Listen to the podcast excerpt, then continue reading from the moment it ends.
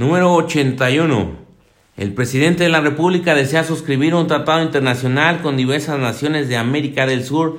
Sin embargo, dentro del documento a suscribir existe una cláusula que refiere que el titular del gobierno firmante deberá acreditar de forma indubitable su capacidad jurídica para suscribir dicho acuerdo. ¿Qué documento debe presentar? La Constitución Política de los Estados Unidos Mexicanos. De acuerdo con el artículo 89, fracción 10 de la Constitución, la Constitución Política de los Estados Unidos Mexicanos le da facultad al presidente de la República para suscribir esa clase de acuerdos. Número 82. La empresa X desea trabajar para el gobierno federal y poder pavimentar un número de kilómetros de la carretera X. ¿Qué documento jurídico debe consultar? La Constitución Política de los Estados Unidos Mexicanos.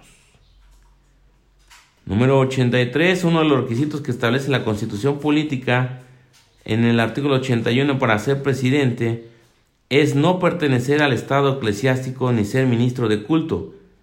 ¿A qué se refiere este último término jurídico? A quienes ejerzan dentro de la iglesia o asociaciones religiosas funciones de dirección, representación u organización. A eso es a lo que se refiere ser ministro de culto de acuerdo con el artículo 81 a quienes ejerzan dentro de la iglesia o asociaciones religiosas funciones de dirección, representación u organización. 84. La creación de la ley y los decretos corresponde constitucionalmente al Poder Legislativo. No obstante, la creación de la norma jurídica puede comenzar indistintamente en cada Cámara, misma que se constituirá como Cámara de origen, con excepción de los proyectos de ley que deben discutirse primero en la Cámara de Diputados referentes a reclutamiento de tropas, empréstitos y contribuciones. De acuerdo con el artículo 72, fracción H constitucional, el reclutamiento de tropas, los empréstitos y las contribuciones deben discutirse primero en la Cámara de Diputados. Número 85. Un abogado X presentó un recurso de apelación para acatar un auto que había sido resuelto eh, la vinculación de su defendido a proceso. Sin embargo, el Tribunal de Alzada declaró inadmisible su recurso. ¿Cuáles pudieron ser los motivos? Pues porque se interpuso fuera del plazo, porque el auto recurrido no admitía recurso. Número 86. La Constitución Política eh, establece que puede ser modificada por el legislativo, lo que ha permitido que la máxima ley de nuestro país esté adaptada a las necesidades y requerimientos de la sociedad moderna. A esto los juristas lo han llamado Constitución rígida. La siguiente, los actos de la autoridad deben apegarse al llamado principio de legalidad. ¿Cuál es el fundamento constitucional de este principio?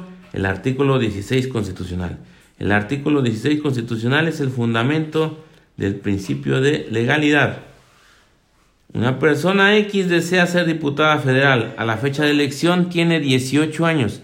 Es ciudadana mexicana por nacimiento durante toda su vida ha tenido su residencia habitual en México y a pesar de que estudió un año en Alemania, no forma parte del ejército mexicano, ni es ministra de culto alguno. ¿Reúne los requisitos necesarios para ser postulada al cargo antes referido? No, ya que no reúne el requisito legal referente a la edad, por lo que no puede contender para ese cargo de elección popular.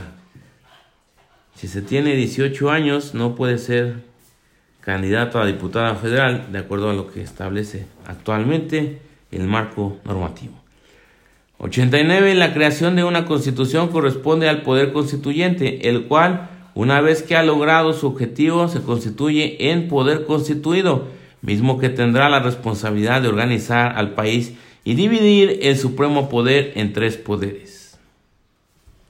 Número 90. Un contrato de arrendamiento respecto de un bien inmueble destinado a casa habitación omite dolosamente el plazo de duración del mismo, en atención a un principio de exactitud jurídica. ¿Por cuánto tiempo debe entenderse la vigencia del mismo? Por un año desde la firma del contrato. Número 91. Una persona X firmó un contrato de arrendamiento en enero de 2017 con Leticia Gómez respecto a un bien inmueble destinado a casa habitación. Sin embargo, hace dos semanas el arrendador sufrió un accidente donde perdió la vida. Según la teoría general de las obligaciones, ¿qué sucede en este caso? El contrato subsiste considerando el derecho real del bien inmueble. El contrato subsiste considerando el derecho del bien real del bien inmueble cuando una persona de los contratantes sufre el accidente donde pierde la vida. Número 92. Jurídicamente, ¿cuáles son las causales que la legislación refiere para poder revocar una donación? Ingratitud del donatario, la incapacidad jurídica y el nacimiento de un hijo. El nacimiento de un hijo, la incapacidad jurídica y la ingratitud del donatario son causales para poder revocar una donación. Número 93.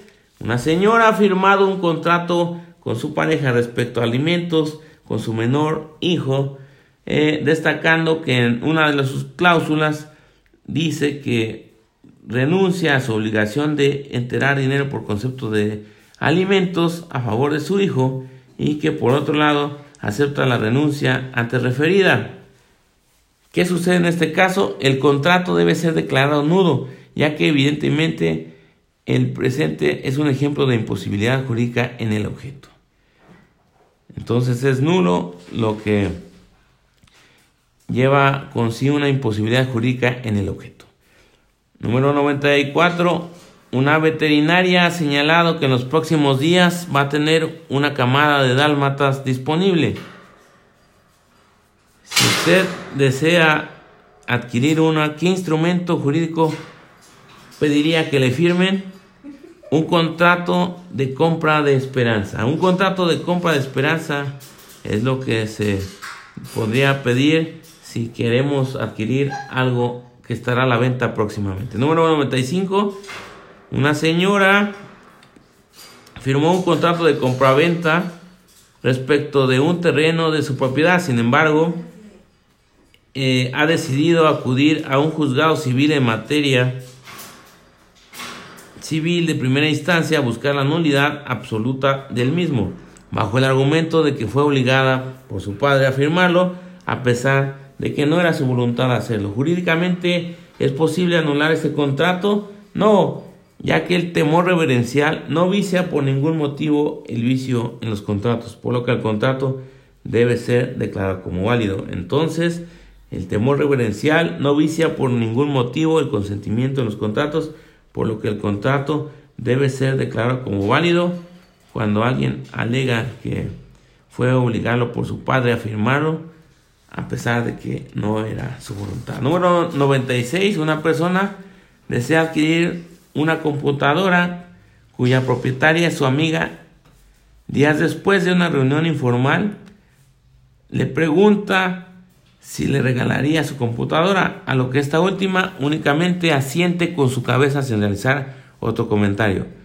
¿Qué sucede legalmente en esos casos? La donación es válida ya que la vendedora realizó un signo inequívoco de voluntad. Así de que ya saben, cuando se realiza un signo inequívoco de voluntad, la donación es válida. Número 97. Una señora desea vender un terreno de su propiedad sin embargo, ha decidido que dicha transacción se realice por medio de un contrato para evitar problemas a futuro. No obstante, su esposo le comentó que hace tiempo había leído en alguna revista que lo correcto era celebrar un convenio. Atendiendo al caso en particular, ¿cuál es la mejor opción para garantizar la seguridad jurídica en esta compra? La celebración de un contrato, ya que éste se realiza para crear y transferir derechos y obligaciones. Así es que ya sabemos, la celebración de un contrato se utiliza para crear y transferir derechos y obligaciones. Número 98. ¿Cuáles son los elementos de existencia de los contratos? Consentimiento y objeto. Consentimiento y objeto son los elementos de existencia de los contratos. Número 99. ¿Cuáles son los elementos de validez de los contratos? Legalidad, consentimiento, capacidad y objeto. Legalidad, consentimiento, capacidad y objeto son los elementos de validez de los contratos. Número 100. El contrato de usufructo es un derecho real y temporal de disfrutar bienes ajenos.